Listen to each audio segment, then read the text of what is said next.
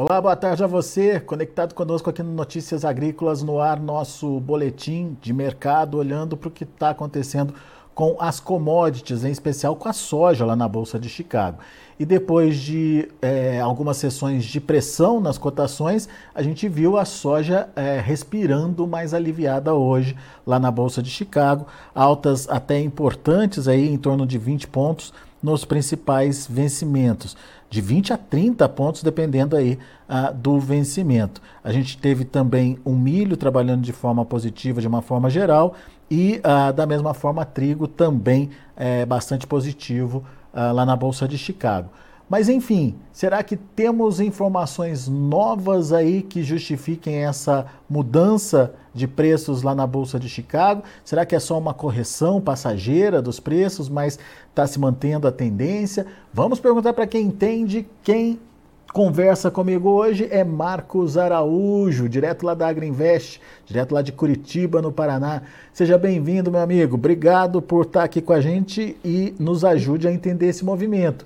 É o movimento que veio para ficar? É aquele movimento de mercado é, tradicional diante das informações imediatas que aparecem? Enfim, qual que é a sua análise, Marcos? Boa tarde, Alexander. Boa tarde a todos. Vamos ao nosso bate-papo. Um grande prazer falar com vocês. Nós estamos vivendo aí plena, plena especulação climática nos Estados Unidos, que é muito comum para essa época do ano, até agora, mês que vem, começo de julho. Historicamente, os maiores picos de preço na Bolsa de Chicago em 38 anos, Alexander, ocorrem na segunda quinzena do mês de junho até a primeira semana do mês de julho. Isso porque o mercado futuro ele reflete expectativas futuras que podem ou não ocorrer em relação a uma adversidade climática, uma quebra de safra, ou, se não houver uma adversidade, o mercado já antecipa esse potencial de um grande teto produtivo e aí, quando há a expectativa de uma grande safra, o mercado já começa a cair, o que vinha acontecendo nos últimos dias. Agora, com esse mapa hoje divulgado pela manhã, com uma piora das condições climáticas abrangendo a parte leste do Corn Belt, Indiana, Ohio, e também piorando as condições de seca para o estado de Illinois e Iowa, foi o gatilho para essa alta de Chicago. Também vale a pena citar, Alexander, que dados da China nós tivemos a divulgação do índice de compra dos gerentes, o PMI, que veio mais positivo. Recentemente nós tínhamos um PMI da China abaixo de 49, e esse índice abaixo de 50 mostra uma retração da atividade econômica. Essa melhora da atividade econômica na China consequentemente, uma expectativa também de um crescimento da economia, mais do que esse 5% estimado, o que demandaria mais commodities. Mas esse dado da China não é suficiente ainda para ser um motivador, uma grande alavanca de um aumento de consumo na China, uma vez que a produção de suínos e frango de corte na China está estagnada em relação ao ano passado e hoje o suinocultor chinês ele perde cerca de 22 dólares por animal gordo abatido. E até pouco tempo atrás, Alexander, esse suinicultor chegou a ganhar 200 dólares por animal gordo abatido, em alguns momentos até 400 dólares depois de toda aquela escassez de carne suína que houve na China devido ao problema da peste suína africana. Mas nesse momento, o resumo da ópera que mais pesa no mercado é margem negativa das indústrias chinesas, margem negativa do suinocultor e uma questão da demanda interna chinesa muito fraca, ao ponto de dar uma resposta a essa expectativa de uma grande safra recorde que está por vir a ser confirmada nos Estados Unidos, 123 milhões, e aqui para o Brasil, para a América do Sul, para o ano que vem, uma forte recuperação diante dessa quebra que nós tivemos no Laninha, já que a Argentina sofreu muito, Alexandre.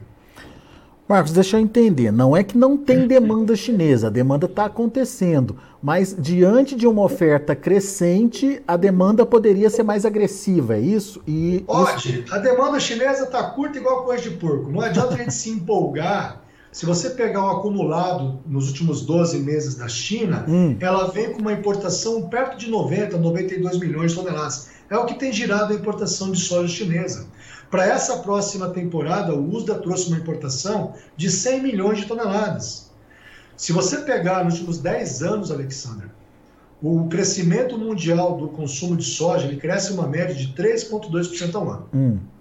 Um recorde que nós tivemos na temporada 19-20, antes da pandemia, a, a demanda mundial de soja cresceu 14 milhões de toneladas no ano, porque nós víamos tendo uma recuperação do plantel de suínos na China devido à peste africana, que fez com que a produção de suíno na China quebrasse quatro vezes o equivalente à produção brasileira, uhum. 16 milhões de toneladas equivalente de carcaça.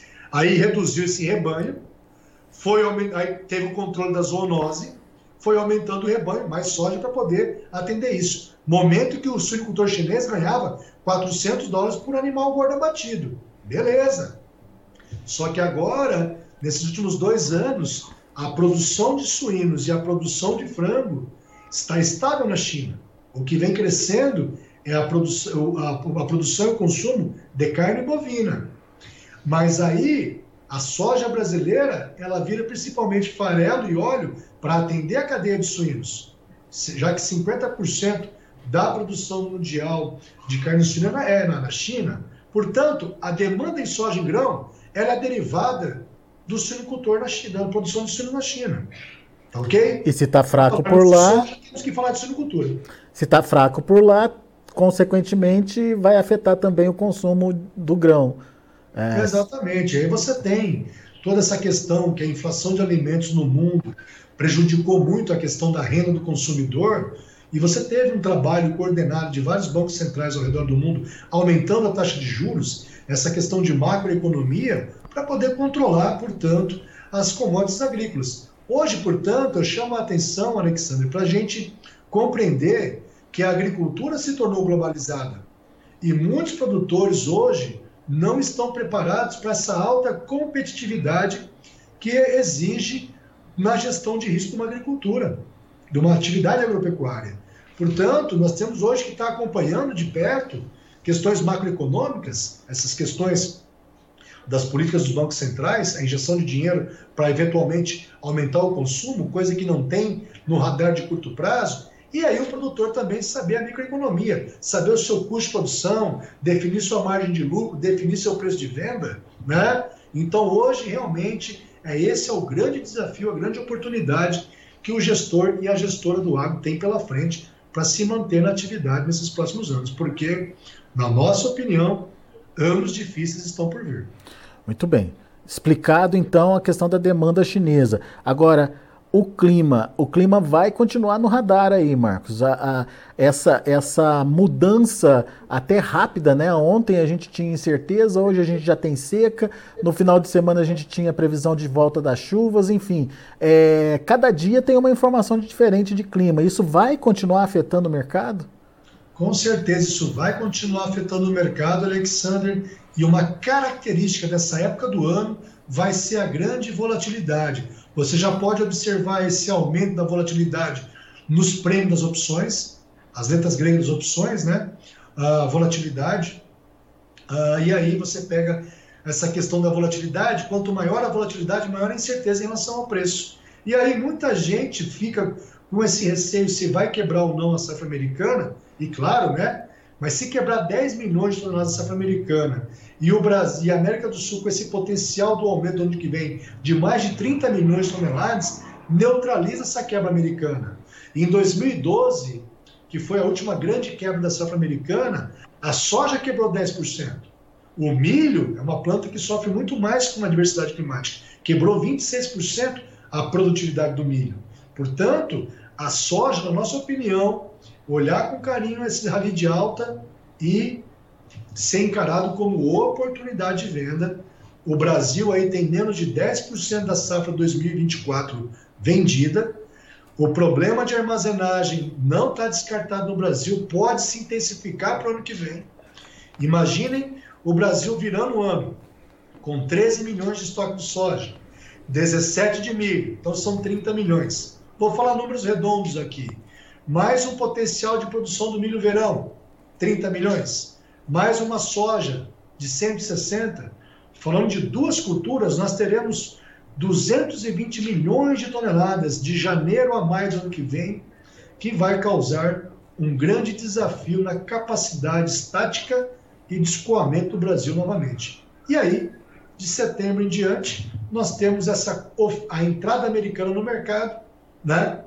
Produtor americano pouco vendido, a exemplo do brasileiro, só que o americano ele tem um seguro de orçamento de renda que chama-se Revenue Protection, que ele tem um bushel da soja a 3,76 e um bushel do milho a 5,91, garantido pelo governo.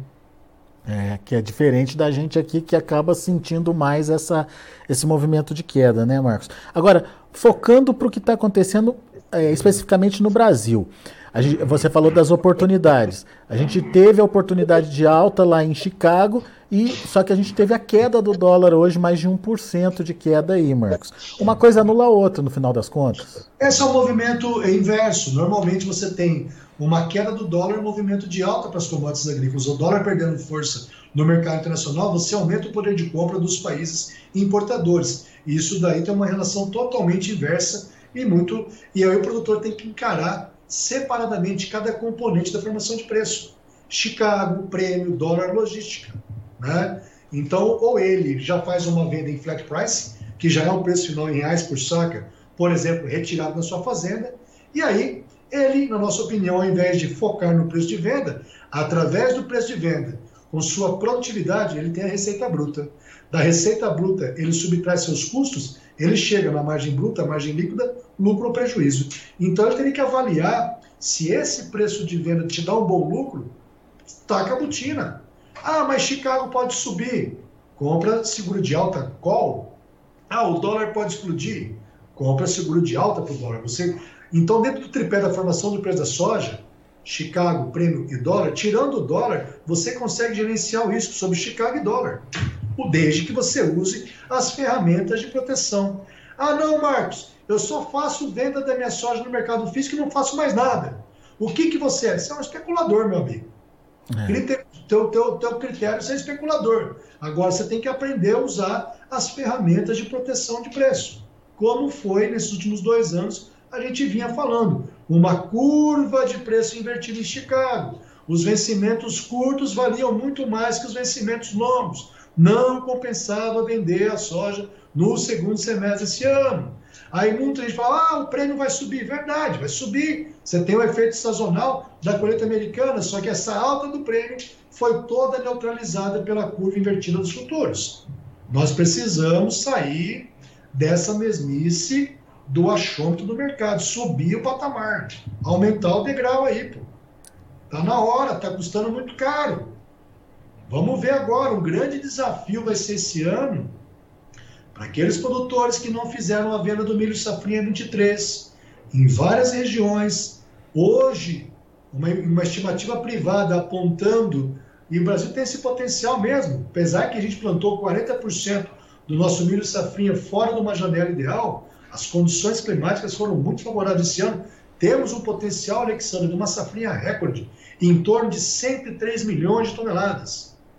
E principalmente esses produtores de regiões que possuem um déficit de armazenagem estão sendo forçados a vender o milho a qualquer preço para poder pagar suas contas de custeio, 30 do 7, 30 do 8, 30 do 9, junto aos bancos, junto às revendas cooperativas, e isso daí pode ser um grande é, perigo para frente, né? Sem contar que nós temos a região do Mar Negro, o corredor de exportação, com a reeleição do Erdogan da Turquia, ele tem um acesso junto à, Ucrânia e à Rússia para poder intermediar esse diálogo e dar uma continuidade. O governo russo, essa semana, fez algumas sinalizações que poderia bloquear esse corredor de exportação. Precisamos que isso acontecesse para que esse grão não chegasse ao mercado, para que essa demanda viesse para o Brasil, Estados Unidos para puxar esse grão, mas isso ainda só são hipóteses, tá ok?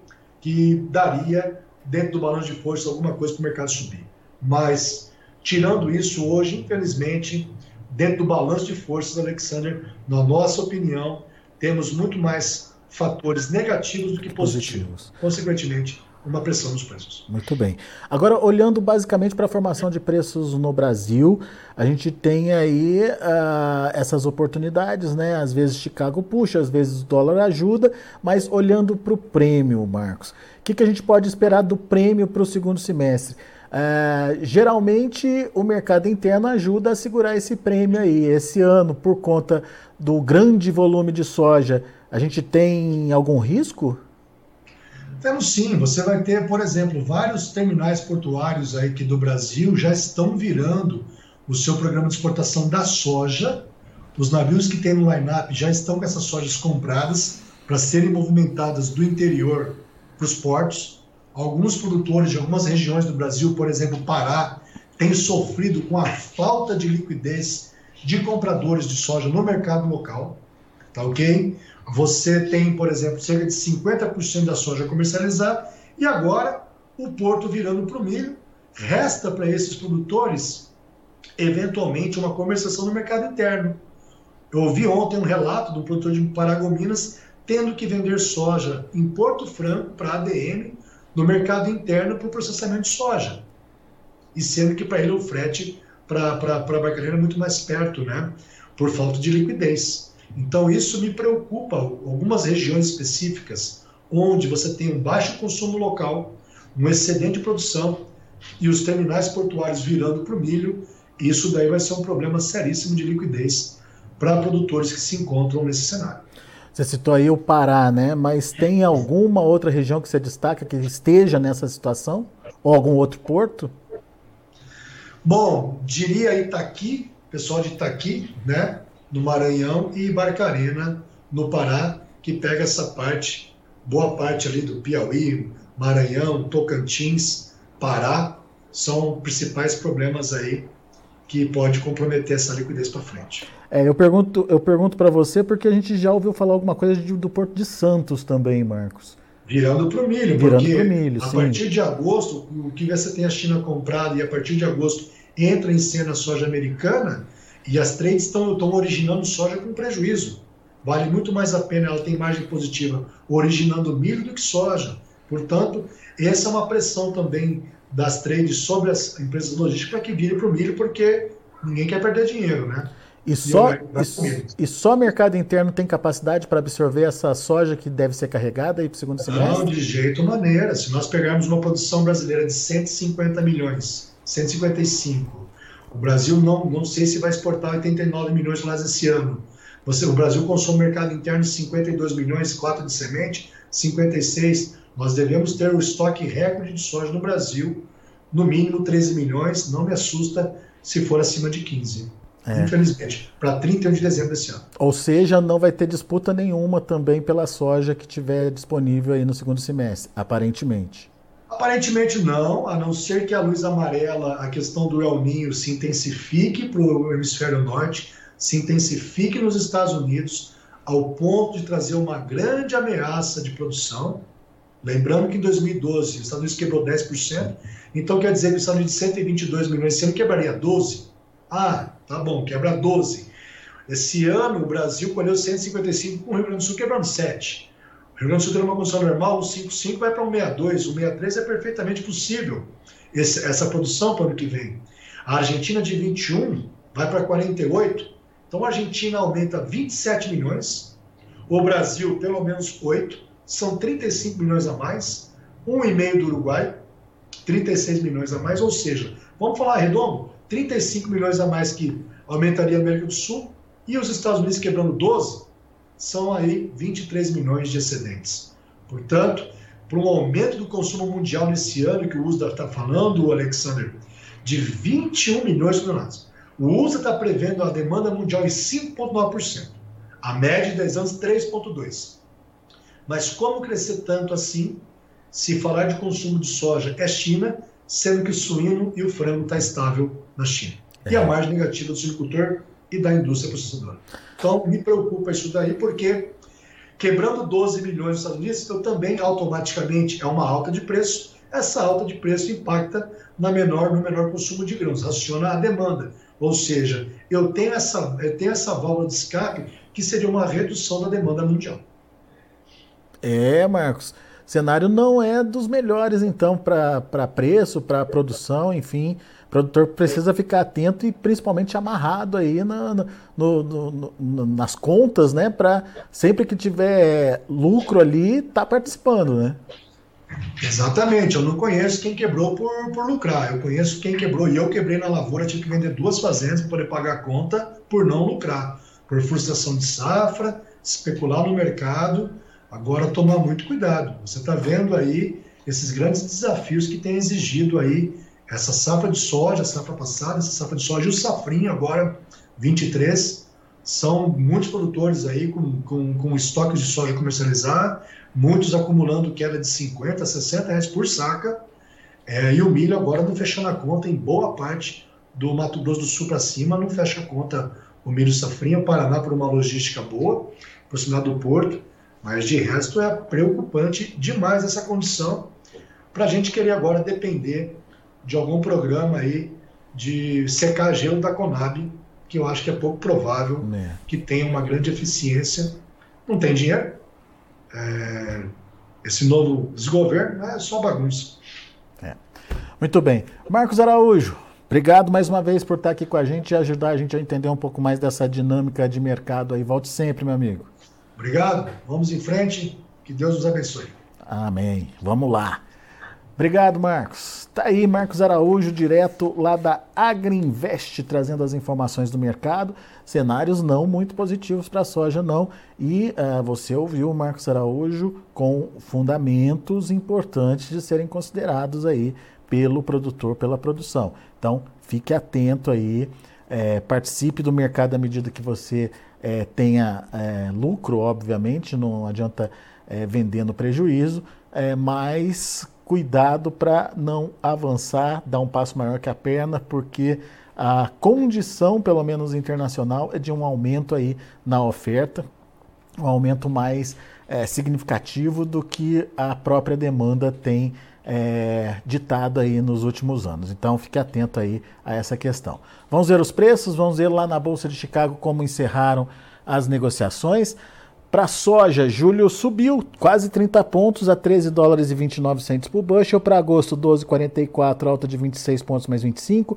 Para setembro, 11 dólares e 77 centos por bushel, é, quase 25 de alta. E novembro, 11 dólares e 69 centos por bushel, 22 pontos e meio de elevação.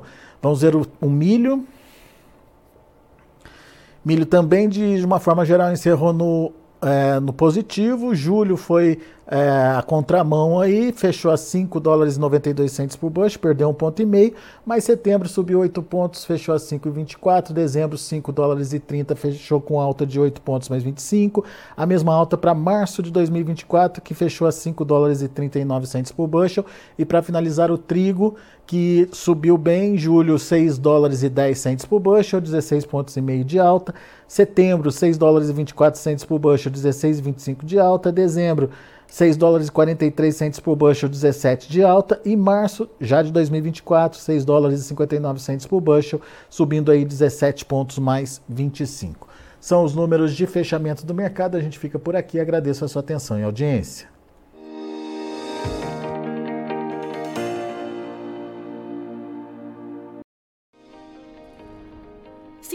Nossas mídias sociais no Facebook Notícias Agrícolas, no Instagram arroba Notícias Agrícolas e no nosso Twitter arroba Notiagre. E para não perder nenhum vídeo, não se esqueça de nos acompanhar no YouTube e na Twitch Notícias Agrícolas Oficial.